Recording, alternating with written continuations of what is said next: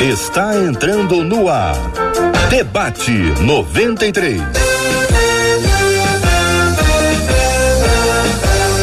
Realização 93 FM. Um oferecimento Pleno News. Notícias de verdade.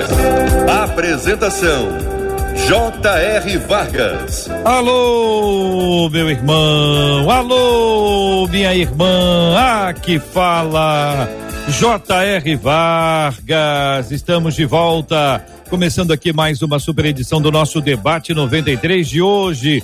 Que a bênção do Senhor repouse sobre a sua vida, sua casa, sua família, sobre todos os seus, em nome de Jesus. Bom dia, Marcela Bastos. Bom dia, J.R. Vargas. Bom dia aos nossos queridos ouvintes. Nós pertencemos a um Deus incrivelmente maravilhoso. Então, que essa semana, em cada segundo da nossa vida, a gente desfrute desse Deus maravilhoso. E é nessa certeza que nós vamos para mais um debate 93. Bom dia para o querido pastor Luiz Saião, biblista e hebraísta. Bom dia para o doutor Rodrigo Silva, teólogo e arqueólogo. Bom dia para o reverendo Marco Antônio de Oliveira, pastor. Muito bom dia para os três queridos debatedores que já se encontram aqui com a gente agora, aqui na 93 FM, diretamente cada um de seu, de sua casa, de seu escritório, mas todos eles conectados conosco. Estamos transmitindo aqui agora, nesse exato instante, pela rádio 93,3, pelo nosso aplicativo, o app da 93 FM. Se você quiser assistir com imagens agora, nossa página da 93 FM no Facebook e o canal da 93 FM no YouTube, além do site rádio93.com.br. Pastor Luiz Saião, Dr. Rodrigo Silva, Reverendo Marco Antônio de Oliveira, aos meninos do debate 93 de hoje, bom dia. Bom, bom dia então, JR, Marcela, comecei aqui, viu, Reverendo Marco, um prazer estar com vocês aqui. O meu amigo pastor Luiz Saião, que acabou de sair, deve estar entrando daqui a pouquinho.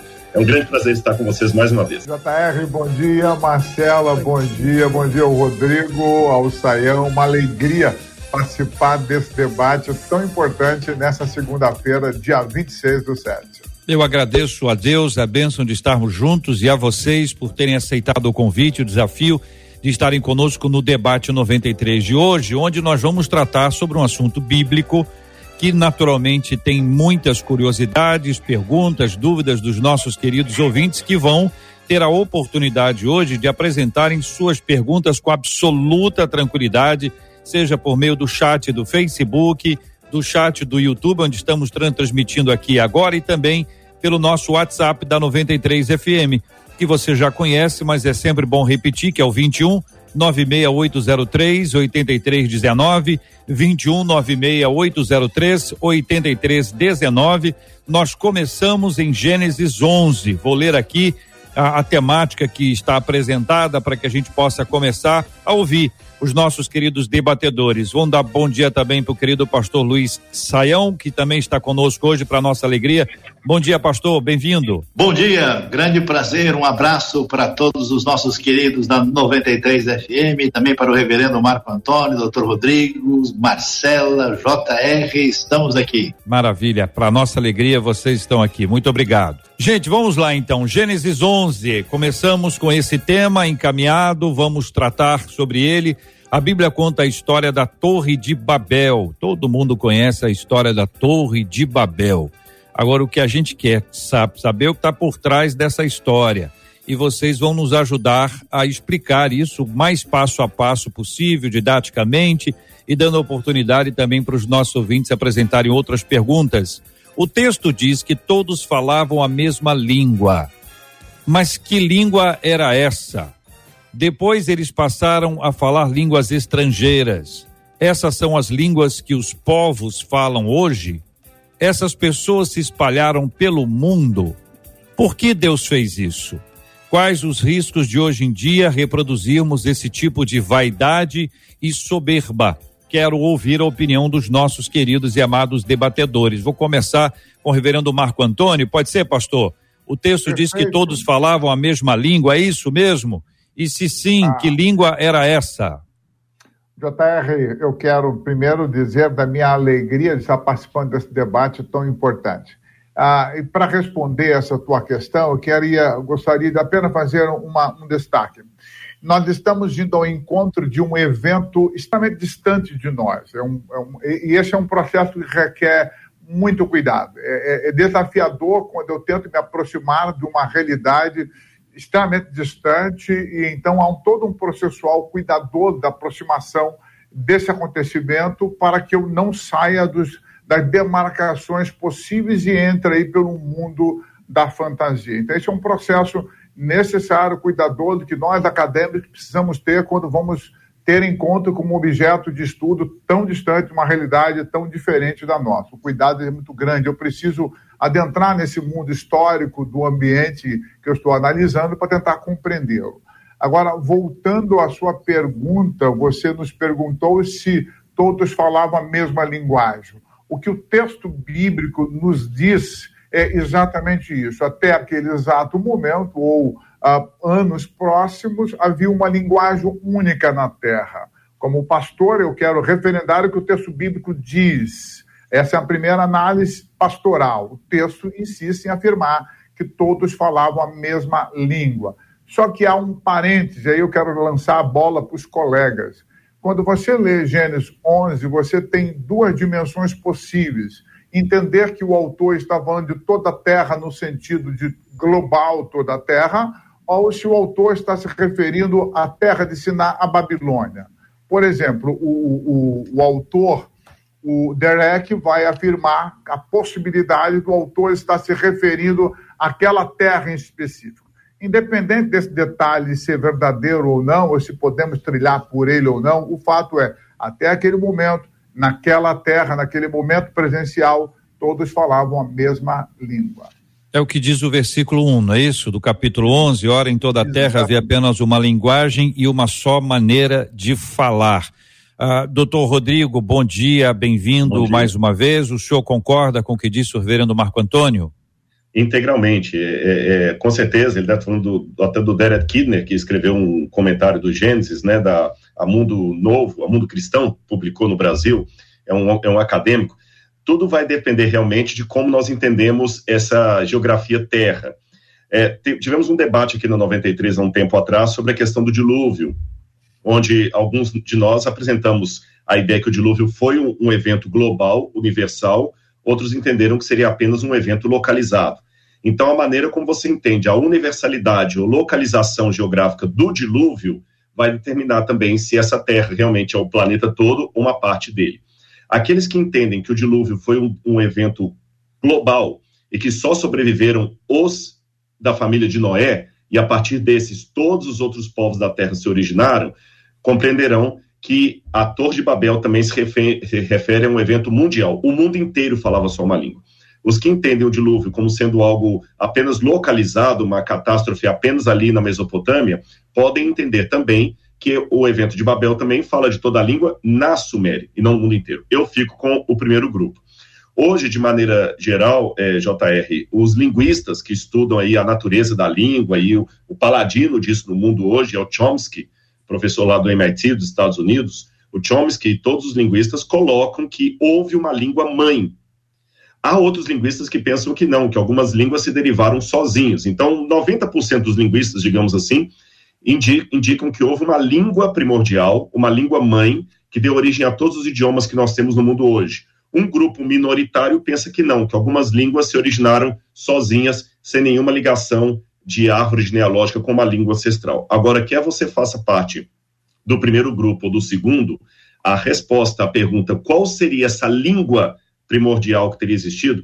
Eu confesso que não sei, nem do ponto de vista da Bíblia, nem do ponto de vista da linguística. Já ouvi rabinos falando que tinha que ser o hebraico, porque é a língua sagrada, sagrada que Deus ensinou para Abraão, mas eu acho que essa é uma interpretação mais rabínica. Biblicamente, nós não temos como bater o martelo, a língua era essa aqui, ponto final. Uhum.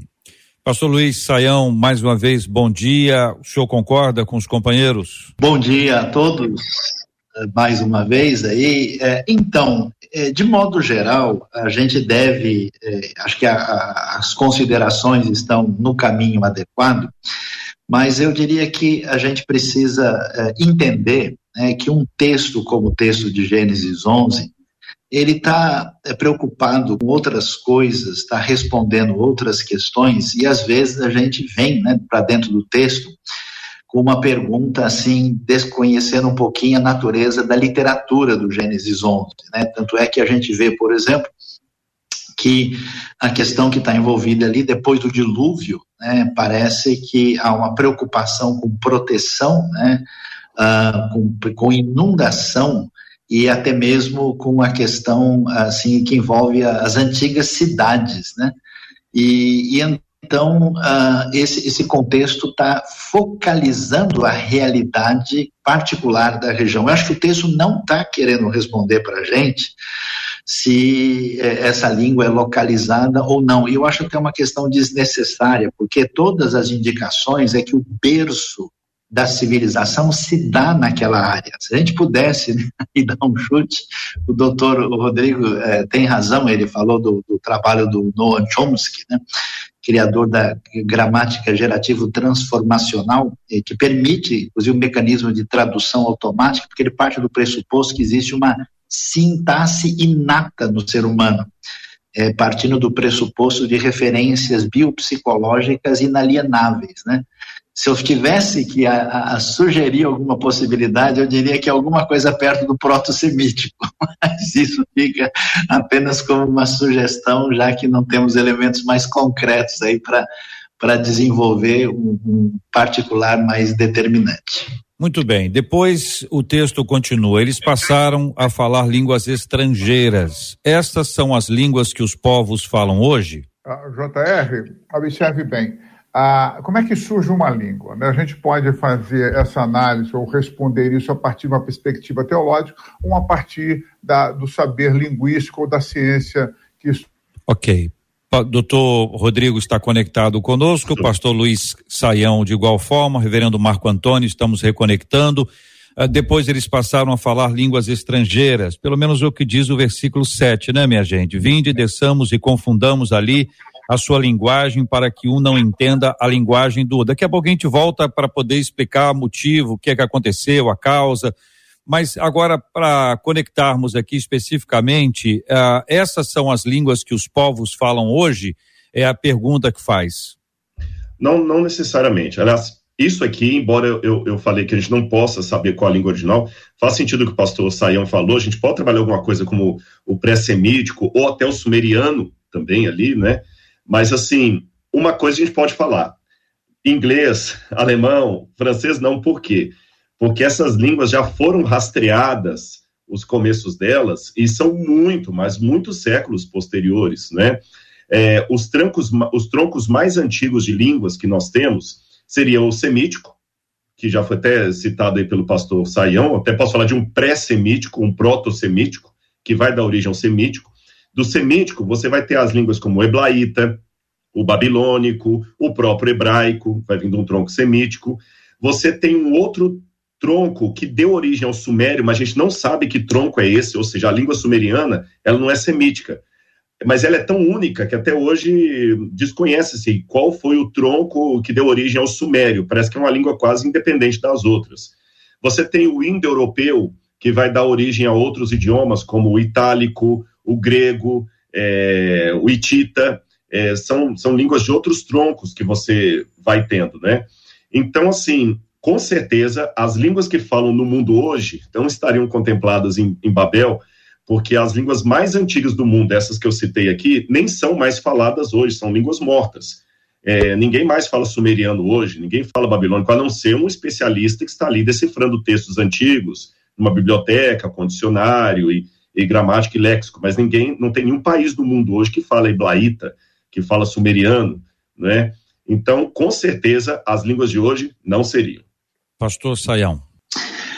Ah, eu estou gostando de ver a nossa, a nossa live aqui com todo mundo conversando em latim, né? É espetacular, todo mundo é fluente em latim, só que esse latim nosso está um pouco modificado, né? É um latim que adquiriu contornos uh, a partir uh, do, do, acusativo, né, e se desenvolveu na antiga Lusitânia, né, e, e, simplesmente o que, que acontece? O enfoque sobre língua da nossa parte às vezes é equivocado, não existe língua estática. Aliás, Historicamente, quando a gente estuda epistemologia da linguística, um dos grandes problemas era em que a gente basearia ah, o entendimento da língua. Né? E durante muito tempo, o pessoal tentou fazer conexões matemáticas, conexões biológicas, né? e hoje, especialmente depois de Ferdinand Saussure, né, na linguística contemporânea, a gente entende que as palavras de uma língua, elas não são expressão da essência da realidade, elas são uma escolha da sociedade. Então, o que, que é embarque? Embarque é entrar num barco? Mas o sentido da palavra é esse? Não, a palavra mudou. Hoje você tem um embarque no aeroporto, né? Então existe muita mistificação em cima do, da questão das línguas e as línguas estão em constante transformação. O latim se desdobrou nas línguas neolatinas e aí é claro que o mundo antigo tinha essa pergunta. Né? A gente sabe que essa história não é única do relato bíblico. O mundo antigo tinha essa pergunta: é por que, que a gente não está entendendo mais uma outra pessoa? Por que, que as línguas elas se desdobraram em, primeiro, regionalismos diferentes, dialetos diferentes e finalmente se separaram, como o português no século XI se separa do espanhol no século XVIII, o dinamarquês se separa do norueguês, né, e se tornam línguas peculiares pelas suas diferenças. Então, assim, aquelas línguas que apareceram, até porque o relato é muito conciso, não quer dizer que aquilo aconteceu numa semana, né, a, narrativa fala de uma realidade que se deu, não se sabe em quanto tempo, né? E até porque não é construir uma torre que no original é, é, é uma é uma cidade torrificante, né? Na língua hebraica dá uma ideia de uma cidade que se ergue e demora para construir. Isso tudo passa, né? Então, as línguas faladas antigamente não, mas os desdobramentos dessa língua chegam até o hebraico moderno, né, e outras línguas de um, de um grupo maior, que é chamado a mito-semítica, que envolve, inclusive, o egípcio antigo dentro de uma família maior, conforme o estudo da linguística. Reverendo Marco Antônio. Eu estava falando, a minha conexão caiu, né? Eu estava me referindo justamente a esse processo da construção da língua, né? A, a, a, língua é um processo secundário, né? ou seja, na própria criação do ser humano, cientificamente falando. Isso demora anos, né? Uma linguagem não é criada do dia para a noite. O ser humano vai adquirindo essa capacidade de se comunicar através de código, através, aí, ao momento, esse código se transforma em símbolos verbais, falado. Né? Então, esse é um processo extremamente longo e que o Saião bem destacou, está relacionado à própria área em que o ser humano está está inserido, né? questões da área. E a, um outro detalhe já destacado é essa dinamicidade no processo linguístico. A língua vai se modernizando, as expressões vão mudando e vão adquirindo novos sentidos e novos valores. Em relação ao hebraico, né, da possibilidade do hebraico ser a primeira língua, comparado à língua semítica, o hebraico seria considerado uma língua é, é, recente no sentido semítico, né? E ele, mesmo tempo, ficou sem ser falado, né? É recuperado, o hebraico moderno é recuperado agora, no início do século, no final do século XIX, lá em próprio Israel. Então, é uma língua atual que tem é, influência do inglês, influência de outras ramificações das línguas europeias. Hoje, no mundo, temos entre 3.000 a 3.400 línguas e dialetos. Então, você vê uma expressidade enorme. E quando a gente estuda a origem dessas línguas, JR e colegas, a gente vai, vai perceber a semelhança. Ah, essas línguas vão surgindo de troncos parecidos e vão se diferenciando no decorrer dos anos. A, a questão se há uma língua única ou se houve uma língua única, mesmo a ciência não chegou a uma conclusão. Há possibilidade de termos uma proto, uma proto-língua, uma língua original que vai ramificar todas elas. Eu, eu não sei se esse caminho é seguro, se de fato tivemos uma única língua em algum momento. O fato é, temos algumas famílias de línguas e dessas grandes famílias há uma semelhança muito grande entre elas. JR, Pois JR, não, Rodrigo. eu posso dar só um complemento ao que o pastor Marco Antônio está falando? Num primeiro momento, é até tentador para a gente a teoria que muitos linguistas pensam de uma proto-língua, mãe de todas as outras, a pegar isso como uma evidência histórica da Torre de Babel. Mas se a gente olhar bem o texto bíblico, o texto bíblico também em nenhum momento diz que aquelas línguas faladas em Babel eram filhas da língua original. É, é, o texto diz apenas que todos falavam uma mesma língua e que numa determinada situação passaram a falar outras línguas. O texto não diz que outras línguas eram estas e que se elas eram filhas da, da língua original. Parecia ser uma coisa bem distante. Então, apenas complementando aqui, é tentador no primeiro momento. Eu mesmo, no, no passado, eu era entusiasmado com isso como um argumento histórico para a Torre de Babel. Olha, tinha uma língua original e hoje tem várias, assim como a Bíblia diz. Mas a Bíblia diz que havia uma língua e que depois surgiram outras. E não que essas outras eram necessariamente filhas oriundas daquela primeira. Muito bem, tenho a impressão que está claro aqui para o nosso entendimento e para o acompanhamento do nosso querido ouvinte que pode encaminhar agora perguntas que vão ser feitas pela Marcela Bastos por meio do chat do Facebook, chat do YouTube e também pelo nosso WhatsApp. Até aqui, minha gente, caminhamos sobre a seguinte base. O texto diz que todos falavam a mesma língua. Sim, mas que língua é, era essa? Não temos a menor ideia. As possibilidades foram aqui apresentadas. Depois eles passaram a falar outras línguas. Essas são as línguas que os povos falam hoje já foi dito aqui que as línguas são dinâmicas, elas são desenvolvidas ao longo do tempo e não se pode afirmar isso. Essas pessoas se espalharam pelo mundo. É nesse ponto que nós vamos entrar daqui a pouquinho, depois que a Marcela trouxer perguntas dos nossos ouvintes sobre essa primeira etapa, né, Marcela?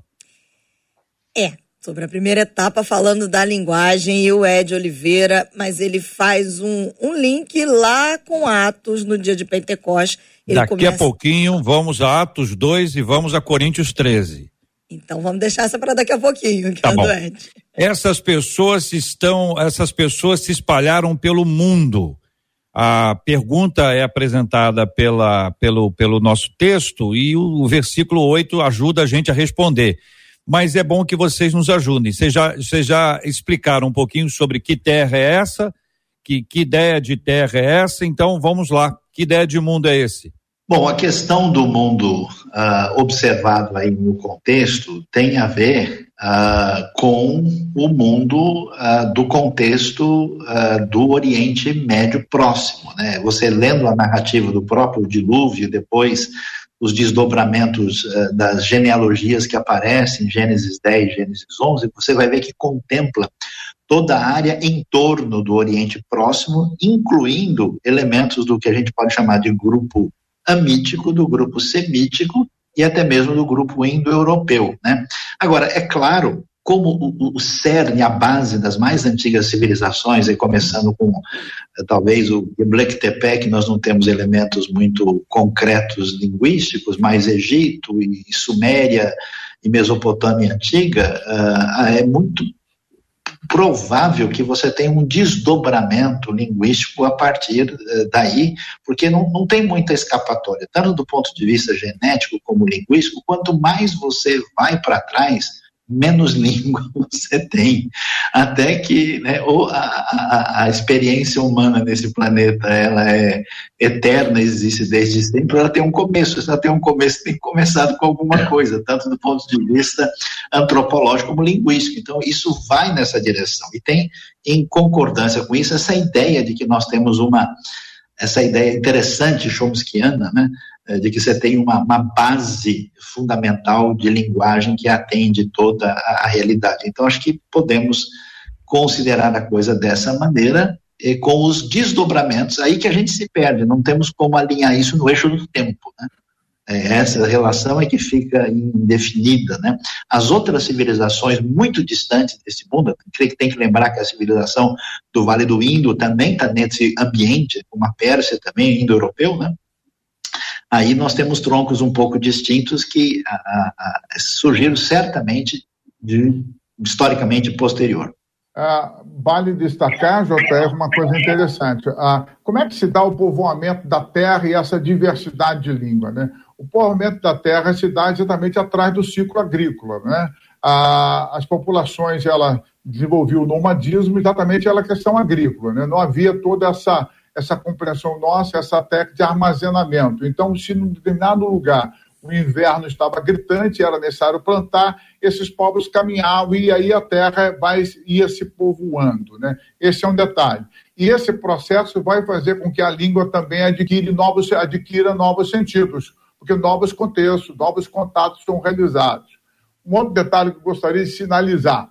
é, entender o texto bíblico, quando ele afirma que se espalhou por toda a terra, e partir daí tentar captar a ideia de que todas as línguas surgiram desses primeiros povos, pode ser uma, uma, uma, uma opção equivocada.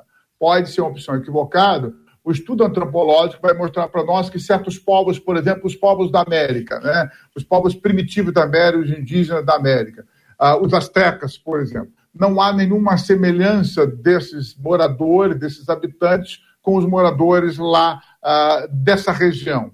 Então, você tem que tomar cuidado nessa questão de tentar ver o texto como comunicando aí o surgimento da população mundial. Novamente, a gente precisa estar é, com o pé atrás. Por uma outra questão, é, quando você observa o capítulo 10, o capítulo 10 fala da dispersão das nações. E já no capítulo 10, que é o capítulo anterior, fala sobre várias línguas. Alguns autores vão entender, alguns autores vão dizer que o autor de Gênesis uh, escreve o capítulo 11 no sentido não cronológico, ele queria complementar e explicar por que das diversas línguas. Mas eu posso também compreender de que o ato é, mencionado no capítulo 11 se refere específico a um clã, que é o clã de Cã, que vai gerar Canaã, que vai é, que é o grande Nirobe, que é o grande construtor de Babilônia dessas cidades fortificadas eu posso entender que o texto está se referindo especificamente a esse momento. Enfim, nós estamos num terreno minado, onde devemos tomar muito cuidado. Doutor Rodrigo. É, apenas complementando aqui, na, na, na, história, é interessante notar que, mesmo na história secular, historiadores não religiosos admitem que o berço da civilização humana, estou incluindo inclusive China, Índia, alguns países distantes, é a Suméria. Na Suméria que foram inventadas a, a escrita, a matemática, a roda, a agricultura, é, a cidade.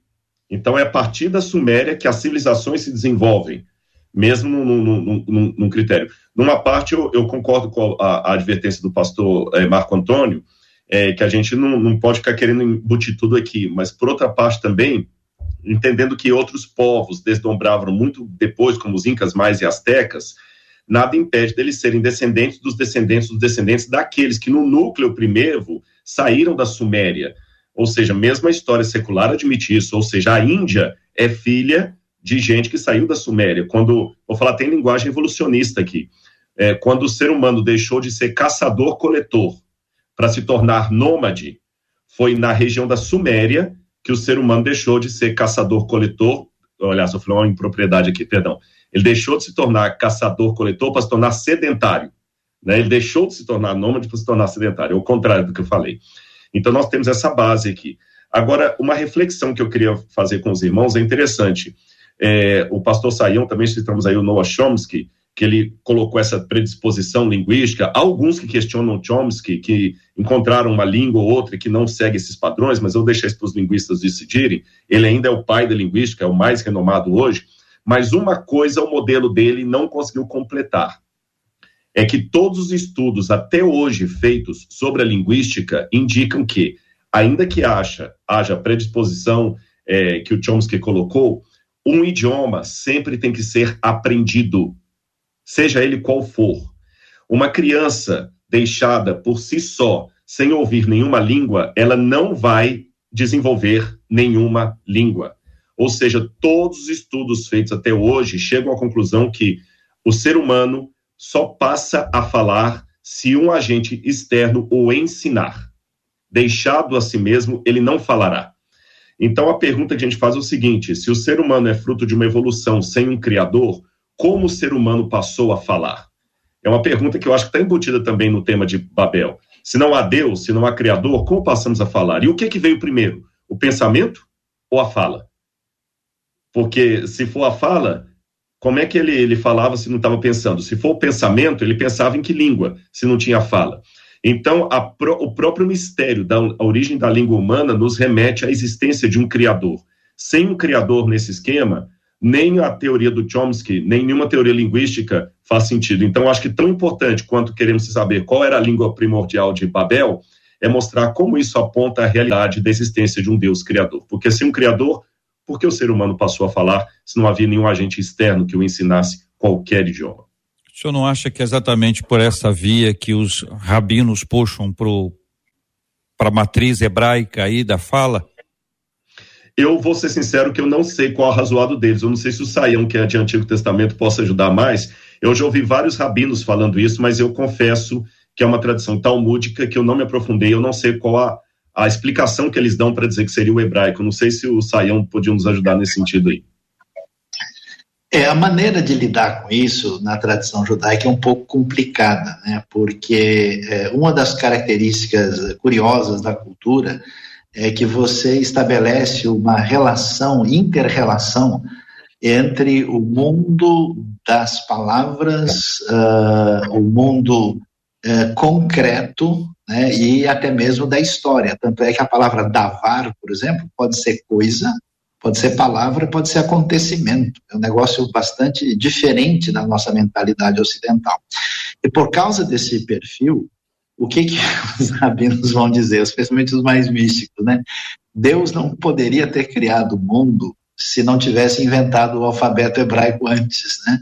Então, para que Deus diga, vai or, né? Vaiomer Elohim, Yehior, Vayehior, para dizer as frases do Gênesis, o hebraico antecede.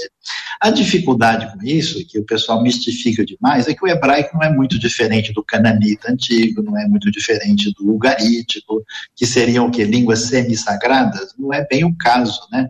Faz parte desse mundo semítico, então e outra questão é que a, a, o hebraico da, da, da, Bíblia hebraica, do Antigo Testamento, ele não é uniforme, né? ele tem perfis diferentes. A pergunta qual hebraico é o dito hebraico mais sagrado? Né? O hebraico de Daniel, junto com o aramaico, com influências estrangeiras é tão sagrado quanto o hebraico mais antigo, sei lá, do Cântico de Débora, por exemplo, né? Então, é, fica um pouquinho complicado. Eu acho que isso tem a ver um pouco com esse perfil mais, assim, de visão mais nacional, cultural, né, de dizer que tudo começa com hebraico. Eu, como mexo com essas coisas, eu sempre encontro gente achando assim que o hebraico não só é a última, como é a primeira bolacha do pacote e não se fala mais nisso. Muito bem, senhores, é, estamos agora, são 11 horas e 34 minutos, esse é o debate 93. Acolhemos com carinho o doutor Rodrigo Silva, pastor Luiz Saião, reverendo Marco Antônio. Estamos interagindo aqui, a princípio, dentro do texto de, de Gênesis 11, pensando juntos aqui a respeito da Torre de Babel e a diversidade de línguas que ali surge e que nós precisamos apresentar as explicações. Pastor Marco Antônio, com o senhor agora, a partir da sua fala, a razão. Por que, por que Deus fez isso? E quais os riscos disso acontecer hoje em dia? A nossa proposta aqui de tema já nos apresenta uma pista, mas quero deixar o senhor muito à vontade aí para apresentar as razões que o senhor entende que tenham gerado este episódio. Ok. JR, me permita jogar uma pimenta para os colegas, depois eu comentaria essa questão.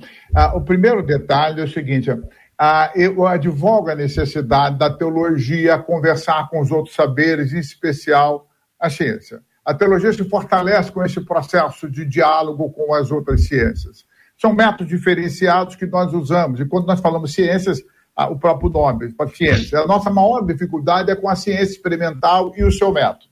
Essa é a nossa maior dificuldade. Mas, enquanto teólogos, enquanto teologia, nós precisamos extrapolar as delimitações da apologética.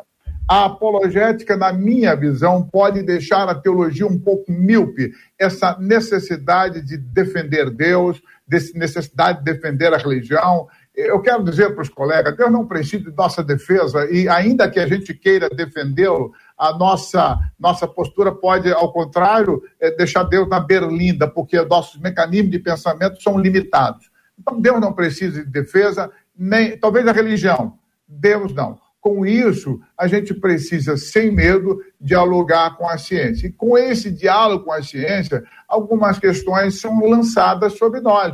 Uma delas é a questão da não origem de um homem criado completo nós voltaríamos à questão do criacionismo ou evolucionismo. Uh, eu não advogo a ideia de um homem criado completo. É um Deus que respeita processos criadores.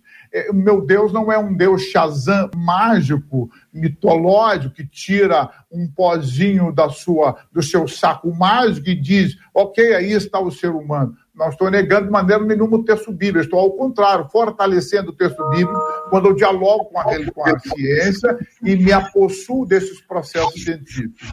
Isso é fundamental. Respondendo à sua pergunta, nosso Deus é maravilhoso. O DNA dele está em toda a criação. Eu compararia Deus a um grande pássaro ah, que sai por esta terra jogando sementes e essas sementes vão gerando vida, porque Deus deu à vida autonomia, sentido próprio, a vida caminha por caminhos que o próprio Deus elaborou, mas não diretivos. É, a, a, vida é livre. Eu diria que Deus tem um grande propósito em Babel.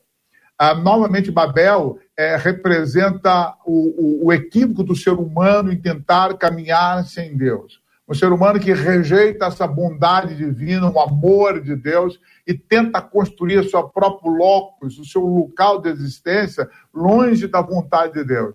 Então, quando o texto de Babel nos diz que Deus é, faz a confusão, gera a, a, as línguas, isso vai gerar a confusão, é um Deus que chama o ser humano a acreditar e confiar nele. E nós insistimos em dar as costas para Deus. Essa é a grande alerta de Babel. O Deus de amor que desce para ver o que está acontecendo, isto é, que dá chances ao ser humano de arrependimento, que busca esse ser humano mesmo em suas loucuras e tenta mostrar o seu amor que nos domina e que mostra o caminho da regeneração. Deus ama todos os seres humanos. Muito bem, senhores, doutor Rodrigo e pastor Luiz Saião, nós temos duas etapas aí. Primeiro, a, a a reflexão, que aí nós precisamos de muita objetividade para não fugirmos do nosso tema, e a segunda é a questão da pergunta aí que já foi apresentada aos senhores. Qualquer um dos dois, gente. É com... Fique à vontade. Ok. Então, uh, é muito importante uh, observar uma, uma, caminhada dentro do texto bíblico, porque a, a, essa consciência né, da existência do Deus único e essa revelação se dá no contexto da cultura e da peculiaridade de Israel. E a pergunta é: esse Deus é um Deus que se circunscreve dentro da nossa realidade? Não, esse é um Deus de toda a terra, é um Deus de todo o universo. Então, necessariamente, é, é, é importante responder essas perguntas é, que trabalham dentro desse particularismo na direção de um enfoque universalista. Então, o que, que a gente vê? De onde vem todo o universo? De onde vem toda essa experiência multiforme à nossa volta? Do Deus único, Criador e sustentador, o Senhor da história. De onde vem toda essa diversidade de povos? Por que, que eles são diferentes? Qual que é a proposta? Existe uma unidade original que define uma antropologia que estabelece a unidade da raça humana e essa fraternidade entre os povos. Então, eu gosto muito daquela frase famosa: toda guerra sempre será uma guerra civil, porque o outro que luta contra mim, no fundo, é meu irmão. É, então, essa realidade é muito importante, e por isso, quando chegar em Pentecoste, a gente vai ver o Pentecoste pretende ser o reverso de Babel, né? porque quando essa unidade que marca essa referência antropológica se torna ameaçadora por causa do mal na experiência humana, então existe uma ação divina diminuindo o potencial humano, fragmentando essa realidade para que o mal não se propague sobre a Terra. Rodrigo. Bem, de maneira objetiva aqui, a gente também enxerga aqui uma teologia do grande conflito no texto. É, acho que é sabido de todos, acho que nenhum de nós mencionamos isso ainda, mas que o nome Babel se for Babel mesmo, as origens da própria Babilônia, é, se você pegar em acadiano, em Babilônia é Babilu, ou Babili, que significa portal de Deus, ou portal dos deuses, se você colocar no plural. Mas o autor bíblico resolve verter o Babili, ou Babilu, por Bavel, que pode ser tido como confusão, porque Deus ali confunde. Mas olha que interessante, numa, no mesmo tempo que a gente fala tanto da necessidade da unidade, a solução de Deus foi provocar a diversidade. Eles queriam se unir e Deus os obriga a se espalhar, a ficarem diversos. Então a gente nota que Deus é um Deus que não trabalha com monotonia, ele trabalha com a diversidade e às vezes A diversidade vai ser o que Deus vai ter que promover para que o mal não fique muito poderoso, porque existe um grande conflito entre as forças do bem e do mal. Durante todo o resto da Bíblia, Babilônia sempre vai ser símbolo dos inimigos do povo de Deus. Sempre vai ser aquele que ataca o povo de Deus. No Apocalipse você tem a Babilônia mística, etc. Então devemos lembrar também que estamos num grande conflito das forças do bem contra as forças do mal. Então, como foi colocado aí pelo, pelo, pelo pastor Saião, nós devemos é, ver essa dinâmica maior do texto, e também pelo pastor Antônio Marcos, a questão do diálogo. Mas esse diálogo tem que ter muito claro aquilo do qual eu não posso abrir mão, porque os dois extremos aqui, um é realmente querer defender Deus como se Deus precisasse de defesa. O outro extremo é um diálogo em pé de igualdade, lembrando que às vezes o outro não está para dialogar, mas para desfazer a realidade bíblica de um Deus que pode fazer todas as coisas. Né? Um cientista clássico ele vai dizer que não existe Deus, que isso tudo é bobagem. Então, como é que eu vou dialogar com alguém já parte do pressuposto que a existência de Deus é uma bobagem? Então, a gente tem que também dialogar, mas deixar bem claro aquilo do qual eu não posso abrir mão. Muito bem, doutor Rodrigo Silva, pastor Luiz Saião, reverendo Marco Antônio, estamos juntos no debate 93 de hoje. Vamos agora, aí sim, Marcela, traz aí aquela colocação que é muito boa, muito importante, vamos conectar as línguas. Vamos lá, mas antes disso, quero fazer um destaque que os nossos ouvintes estão acompanhando e eu vou destacar o sentimento deles na frase da Maria Azeredo, que ela diz assim: Meu Deus, que debate, que nível! Eu não estou nem respirando para não perder uma vírgula, porque uma vírgula faz a diferença, diz a Maria Azeredo aqui no YouTube. Já o Ed Oliveira no Facebook, ele que faz a pergunta e diz: O que aconteceu lá em Pentecoste? Podíamos dizer que aquela ação específica do Espírito Santo seria um resgate momentâneo dessa língua não utilizada por séculos? É a pergunta do Ed Oliveira. E aí, gente? Quando a gente vai a Pentecoste, o que a gente percebe é que, que Deus nunca desuniu o ser humano. Deus sempre busca unir o ser humano. O Rodrigo colocou uma coisa muito linda: Deus é um Deus que trabalha a diversidade não vê a diversidade como impedimento para a realização da sua soberana vontade. Lá em Atos dos Apóstolos, em Pentecostes, as línguas eram línguas conhecidas. Línguas conhecidas. Povos que estavam em Jerusalém por ocasião aí da Páscoa, a grande festa, e ainda permaneciam lá, judeus da diáspora, judeus de vários cantões, ah, judeus que não falavam hebraico, já naquele tempo o hebraico era mais litúrgico, falavam aramaico, outros, hebre... outros judeus que nem aramaico falavam, falavam grego e outras línguas, em algum momento ouviram as grandes verdades sendo faladas no, por uma língua, e aí vamos trabalhar a questão da, dos, dos rabínicos, vamos colocar aí como coisa que fosse o hebraico santo e sagrado, que eles tanto destacam, que era lido só nas liturgias. Então, imaginemos que fosse ali, né? A língua materna do povo de Deus sendo falada pelos. É uma suposição, né? sendo falado pelos apóstolos sobre o dom do Espírito Santo, e ele é entendido né, por todos os povos, porque em algum momento essa língua é repartida nas línguas chamadas pagãs, é, e Deus se faz ser entendido mesmo entre aqueles que a princípio não daríamos valor. Pentecoste é maravilhoso. Chores. Bom, eu acho que é isso mesmo, eu concordo com o pastor Marco Antônio. Do ponto de vista teológico, muitos comentaristas até chamam Pentecostes de o reverso de Babel, né? Eu só acrescentaria duas coisas aqui. É interessante que no Pentecostes, Deus não unificou a língua. Ele continuou mantendo cada um com seu idioma.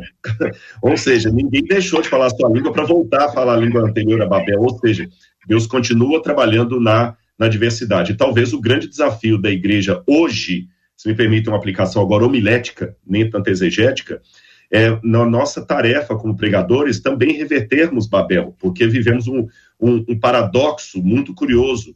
Nunca houve um tempo de tantas linhas de comunicação como atualmente. Veja bem, eu estou em Engenheiro Coelho, alguns de vocês estão em São Paulo, Rio de Janeiro, tem gente que está nos ouvindo, talvez até fora do Brasil. Como é fácil comunicar e como está cada vez mais difícil nos entendermos em comunicação. É um paradoxo desse tempo, um tempo de tantas comunicações, de tanta facilidade da comunicação e tanta dificuldade de nos entendermos uns aos outros. Talvez um dos grandes papéis que nós temos como pregadores hoje do Evangelho é reverter através da nossa vida, da nossa pregação, não da nossa defesa de Deus, como diz o pastor Marco Antônio, mas do nosso testemunho de Deus, reverter Babel e tornar a mensagem clara pelo poder do Espírito Santo, porque esse é o desafio hoje, fazer a mensagem se tornar compreensível num mundo de tanta comunicação e pouco diálogo. Pastor Saião. A realidade do, do mundo antigo onde isso acontece, ela está eh, relacionada com a geografia, não só da localização, mas do movimento de cima para baixo, né? Tanto é que o que está ligado a Babel é muito perceptível dos antigos zigurates que haviam, foram encontrados na Mesopotâmia, inclusive em Ur, né, com mais de 4 mil anos aí. E aí o que que acontece, né? A, a gente vê, né, é, essa questão de sair de baixo, né? A gente vê é, Babel é de baixo para cima, na busca de alcançar os céus, é, é, o ponto último da arrogância humana, porque a gente vê né, Caim, Abel, você vê o dilúvio, e a Torre de Babel é, é, é assim, é o movimento do sem céu, né? nem sem terra. Nós vamos subir chegar e tomar a morada dos deuses, e pegar o lugar lá e ocupar tudo, né? Então você vê uma unidade humana é, em ascensão, dominado pelo pecado. E quando você vê o Pentecoste, nessa expressão que o, o Rodrigo mencionou, do reverso de Babel, é um movimento do espírito, não da carne humana. É um movimento de cima para baixo e que vai transformar a diversidade a fragmentação da unidade dessa nova realidade da redenção em Cristo.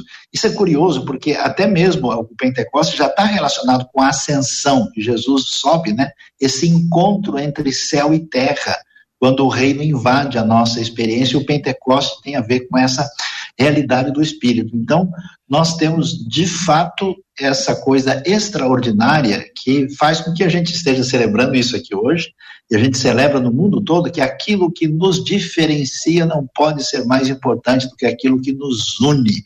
Essa realidade de eu encontrar um sujeito da Mongólia, né, do Congo, do México, da Noruega e me sentir próximo e irmão por causa da redenção extraordinária que há em Cristo Jesus, nosso Senhor, operada em nós pelo poder do Espírito. Marcela Bastos. JR, os nossos ouvintes estão aqui dizendo o seguinte: não quero nem escrever uma das nossas ouvintes, não estou nem querendo fazer pergunta para não perder a concentração, porque realmente é um tema complexo, mas que os pastores estão falando de uma maneira muito palatável, disse essa ouvinte aqui. Muito bem, queridos, conectando então Gênesis 11 com Atos 2, to, tomando aqui de Atos 2 os versículos 6 e versículo 8 de forma especial, a declaração de que eles ouviam falar na sua própria língua materna. Essa conexão da língua materna, eles conseguindo ouvir, é sempre uma discussão sobre língua estranha ou língua estrangeira. Rodrigo, posso começar ouvindo o senhor, por favor, sobre esse ponto? a questão que envolve estrangeira, estranha e o fato de não ser a língua falada, mas o que foi ouvido, captado, assimilado. Bom, é, eu particularmente aqui tenho uma interpretação distinta dos meus irmãos pentecostais. E quando eu digo irmãos pentecostais, não é apenas um eufemismo ou, ou uma forma educada de falar, não, eles são meus irmãos. E se eu não puder colocar na prática isso que o pastor Saião falou, não só da Mongólia, mas também com o próximo. É interessante, só um parênteses bem rápido, mas não vou me prolongar, não. Jesus não pediu para eu amar o distante, ele pediu para amar o próximo. Porque amar o distante é fácil, difícil é amar o próximo, que eu conheço, que tem os defeitos e que me conhece também e tudo mais. Então, assim como eu tenho que amar também o que está na Mongólia, eu tenho que amar também o meu irmão que pensa diferente de mim na teologia. Então, nesse sentido, é, revertendo Babel, eu tenho um pensamento diferente dos irmãos pentecostais, mas ainda são meus irmãos pentecostais. O que me une a eles é maior do que o que me diferencia deles. E nesse aspecto eu digo que, na minha compreensão, o dom do Espírito em Atos não foi língua estranha, nem língua dos anjos, foram idiomas glossa, né? É, idiomas falados na terra. O próprio livro de Atos dos Apóstolos dá muitos, muitas dessas línguas ali que iam se desdobrar. Então eu entendo que eram idiomas humanos que o Espírito Santo permitiu que os discípulos falassem e os outros também compreendessem. O texto realmente é dúbio, porque num dado momento parece que o discípulo falou sei lá, vou colocar, o discípulo começou a falar em latim e alguém que veio de Roma entendeu fluentemente o latim. Outra parte parece dar a entender que ele continuou falando em aramaico e o sujeito é que entendeu em latim. Então, realmente, o texto, para mim, é um pouco dúbio, mas seja o que for, Deus ali operou com línguas conhecidas da terra. Não entendo que foram línguas angelicais ou, ou línguas estranhas, não. Concordam, senhores? Eu diria que a Pentecoste não é um ato que se resume em si. Pentecoste inicia com um processo de eco que vai se reverberar na história da igreja. É, no, no, no, texto específico de Atos dos Apóstolos, o texto é claro em afirmar que as línguas são línguas conhecidas.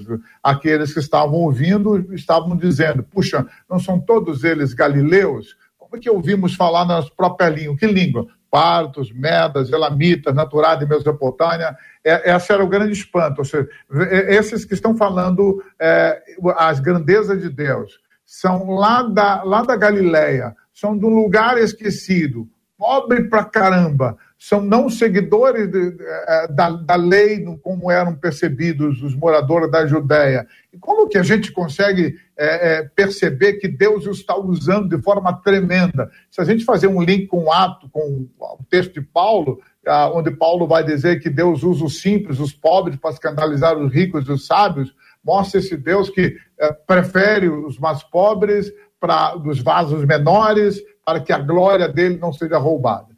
Então, em relação a Pentecoste, Pentecoste vai fazendo ecos. Quando Paulo vai falar sobre o dom de línguas estranhas, grossolare, parece que Paulo está falando de uma língua, está falando de língua diferente dessas de Atos. Então, como bom metodista, eu, eu vejo um pouco o pentecostalismo e vejo um pouco a tradição. Então, por isso eu prefiro ficar com essa minha, esse viés proposto aí pela o islamismo mundial. Pastor Saião. O texto de Atos 2 não usa só a palavra glossa, né? o versículo 8 fala teidia dialecto. E quando usa o termo dialectos, né, é, na sua própria língua, língua materna, não tem dúvida que aí são idiomas, exatamente porque os eh, visitantes judeus de toda parte estão no Pentecoste ali e eles estão ouvindo. É, inclusive, o milagre parece que envolve não só o fato de alguém ouvir, porque pensando bem, se alguém está ouvindo, né? Uh, está falando, né? E como é que o pessoal está ouvindo? Nem é possível. Parece que o milagre maior é, é nós os ouvimos falar, né? É, tem a ver com o que acontece na audição também. Uh, é, é, discutível né, essa questão em que medida pode ser é, língua conhecida, ou que a gente chama de língua estática, em êxtase, provavelmente, para a perspectiva daquele contexto, eles não estão fazendo essa distinção que faz parte de uma visão europeia mais recente de classificação a partir de elementos mais técnicos, mas é provável que na experiência além do Pentecostes em Corinto a gente possa ter as duas coisas acontecendo, uma hora uma expressão linguística sendo considerada de língua em êxtase, né, que não precisa ter né, essa conformidade linguística, ou mesmo o milagre de falar uma outra língua sem aprender. Mas em Atos é uma questão, na minha opinião, puramente linguística. Não existe outra coisa senão línguas faladas e conhecidas. Saião, vamos começar com você para a gente encerrar, é, chegando a Coríntios 13 ainda que eu fale as línguas dos homens e dos anjos, essa expressão usada pelo apóstolo Paulo, como é que você a interpreta e se você vê conexão entre ela, Atos 2, Gênesis 11, para a gente fe fechar esse ciclo aqui, é, esse, esse, essas três etapas aqui de línguas? No 1 Coríntios uh, 13 está no meio de 12 e 14, né? Quando são apresentados os dons que eu chamaria de manifestacionais, conforme 1 Coríntios 12, 7, que envolve o dom de línguas e a maneira como ele deve eh, acontecer no culto público, no capítulo 14, eh, não, Paulo não está dizendo, na minha maneira de entender, da existência específica, conhecida e concreta de língua de anjos, está fazendo uma, uma apresentação hipotética. Olha, vocês estão interessados tanto em falar em línguas? Pois é, ainda que fosse língua angelical, uh, se você não tem amor, isso nada seria, tentando corrigir o comportamento dos coríntios nessa questão. Né? É indevido, inadequado, é, quando a gente tem é, pessoas falando uh, línguas que hoje são chamadas de estranhas, na Bíblia não aparece a palavra estranha, é uma má tradução, isso não existe no texto original, e tentando sinalizar uma repetição de alguns termos e sugerindo que isso, que é incompreensível, é de origem angelical. Não parece que esse tipo de proposta tem sustentação no texto bíblico. Pastor Marco Antônio. A, a, a, linguagem universal é a linguagem do amor. Né? O Rodrigo destacou que a, a gente vive um momento, por exemplo, no Brasil, onde falamos, um, falamos o mesmo idioma, mas não nos compreendemos. A ausência do amor faz com que a gente não compreenda o outro. Quando o apóstolo Paulo destaca o dom, o amor como superior a todo, é o amor que nos abre para acolher o diferente, é o amor gerado pelo Espírito que me faz compreender mesmo aquele que fala uma língua que eu não entendo. Eu estava, uma experiência que eu vivi rapidamente compartilhado, compartilhando, eu estava no Conselho Mundial Metodistas, é, de Metodistas do mundo inteiro, e você tinha aí irmãos mais diverso, é, diversidade cultural muito grande e com vestimentas muito estranhas, ainda que em algum momento eu estava deslocado. Quando nós começamos a orar e cantar um louvor a Deus, é incrível como o Deus Criador estava presente, apesar da diversidade. Eu confesso que eu não entendi nada que o, o, o pastor grego estava lá pregando e orando, mas eu entendi a linguagem do amor. Deus estava entre nós e como foi gostoso celebrar a diversidade junto com o meu Deus. Doutor Rodrigo. Eu disse aqui que eu concordo com o que o pastor Saião falou, o pastor Antônio Marcos também, é, é, Marco Antônio, melhor dizendo, perdão, e é isso mesmo, eu acho, eu também não vejo como línguas estranhas, línguas estáticas ali naquele movimento, teríamos que ter todo um programa para isso, mas eu enalteço duas coisas aqui. Letra A, para eu poder me comunicar, eu também tenho que aprender a ouvir. E muitos, muitos grandes problemas hoje que nós não queremos ouvir. Você pode olhar, no, quando eu era é, pequeno, criança tinha medo de escuro. Hoje, criança e jovem tem medo do silêncio, porque até no metrô tem todo mundo tá com fone de ouvido, toda hora ouvindo alguma coisa, né? Porque todo mundo tem medo do silêncio. Mas a gente não quer ouvir o outro falar para mim. E é que é importante dar a voz ao outro também. E o último destaque é um agradecimento à própria rádio aqui, que sempre nos traz aqui pessoas de confissões diferentes aí, batista, metodista, adventista, já participei com outros aí, e sempre me senti muito acolhido.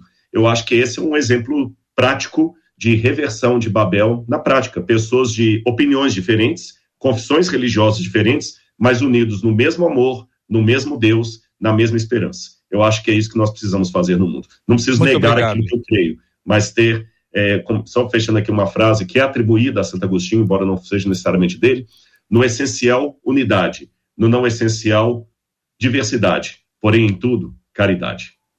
Muito obrigado aos nossos queridos ouvintes que participaram conosco ativamente pelas nossas redes, pela nossa audiência, participando conosco também pelo WhatsApp e, claro, aos nossos ilustres debatedores, Marcela. Reverendo Marco Antônio, a Samela dos Santos Vieira aqui no YouTube disse assim: gente do céu, que debate. Assunto difícil, mas sendo nos explicado de forma tão esclarecedora. E encerra ela dizendo: Aleluia. Muito obrigada, viu, Reverendo Marco, por fazer parte desse debate hoje. Eu que agradeço, Marcela. É uma alegria falar é, para essa multidão e partilhar dessa mesa com dois sábios rabínicos, né, rabinos aí. É, prazer estar com vocês. Doutor Rodrigo, aqui pelo WhatsApp, uma outra ouvinte disse assim: parabéns pelo nível do debate. Excelente! Foi um verdadeiro seminário. Pena que passou muito rápido e eu tentei me movimentar o menos possível para eu não perder cada detalhe, disse ela aqui no WhatsApp. Obrigada, viu, doutor Rodrigo, por mais uma vez participar com a gente aqui do Debate 93. Eu que agradeço, que Deus abençoe a todos e que a paz e a graça de Cristo esteja em cada coração. Pastor Saião, a Sandra Bonfim, aqui no Facebook, disse assim: que Deus abençoe cada vez mais os nossos maravilhosos, maravilhosos debatedores e estudiosos de hoje, porque são estudiosos e debatedores de cela. Parabéns para vocês, aleluia. Mas eu quero aproveitar e contar uma novidade para quem ainda não sabe o pastor Saião vai me ajudar a contar essa novidade. É porque a 93 FM está com uma parceria muito especial com a Rádio Transmundial. A nossa madrugada aqui na 93 FM está ainda melhor, porque é possível acompanhar aí os programas Rota 66 com o pastor Luiz Saião a partir de uma da manhã e o programa Através da Bíblia com o pastor Altamir Neves, que vem logo na sequência do pastor Luiz Saião. Então, é a 93 FM a Transmundial numa parceria que tem sido sensacional, né, pastor Luiz? Sem dúvida, Marcela, é uma alegria muito grande. Convidamos a todos a estarem sintonizados com a 93 e mais uma vez é uma gratidão muito grande de estar junto com os meus queridos aí, doutor Rodrigo, reverendo Marco Antônio, e também com Marcela, JR. E eu só quero dizer, no final de tudo, que a coisa extraordinária em Pentecoste é que a mensagem saiu sendo espalhada por toda a terra e que Deus use a 93 e também a vida de cada um de nós aqui para a gente levar essa mensagem extraordinária do amor e perdão de Cristo Jesus para todas as nações da terra. Amém. Que Deus nos abençoe. Glória a Deus, esse é o nosso desejo, pastor. E encerro, JR, com o Ebenezer Santos aqui no YouTube dizendo: parabéns pela escolha dos debatedores. São servos do Senhor, dotados de um extraordinário conhecimento da palavra de Deus e nos abençoando através da vida deles. Bendito seja o nome do Senhor. Amém. Eu queria encorajar os nossos ouvintes a orarem por eles. Vocês os ouviram aqui, certamente ouviram coisas que acharam muito interessante, discordaram de outras, o que é muito habitual aqui entre nós. É, descobriram palavras que de repente vocês não tinham conhecimento e passaram a se interessar pelo tema, pelo assunto. Então você imagine bem quanto tempo de estudo esses homens têm tido ao longo da vida deles quanto tempo de trabalho, de dedicação e de empenho. Nós precisamos orar para que Deus dê a eles muita saúde, para que Deus continue enchendo a vida deles de sabedoria, de paz, abençoando a família de cada um deles, o trabalho, o ministério. Vamos orar, vamos orar então ah, e vamos pedir a Deus que essa bênção repouse sobre vocês. Hoje eu vou orar por vocês, tá bom, meninos?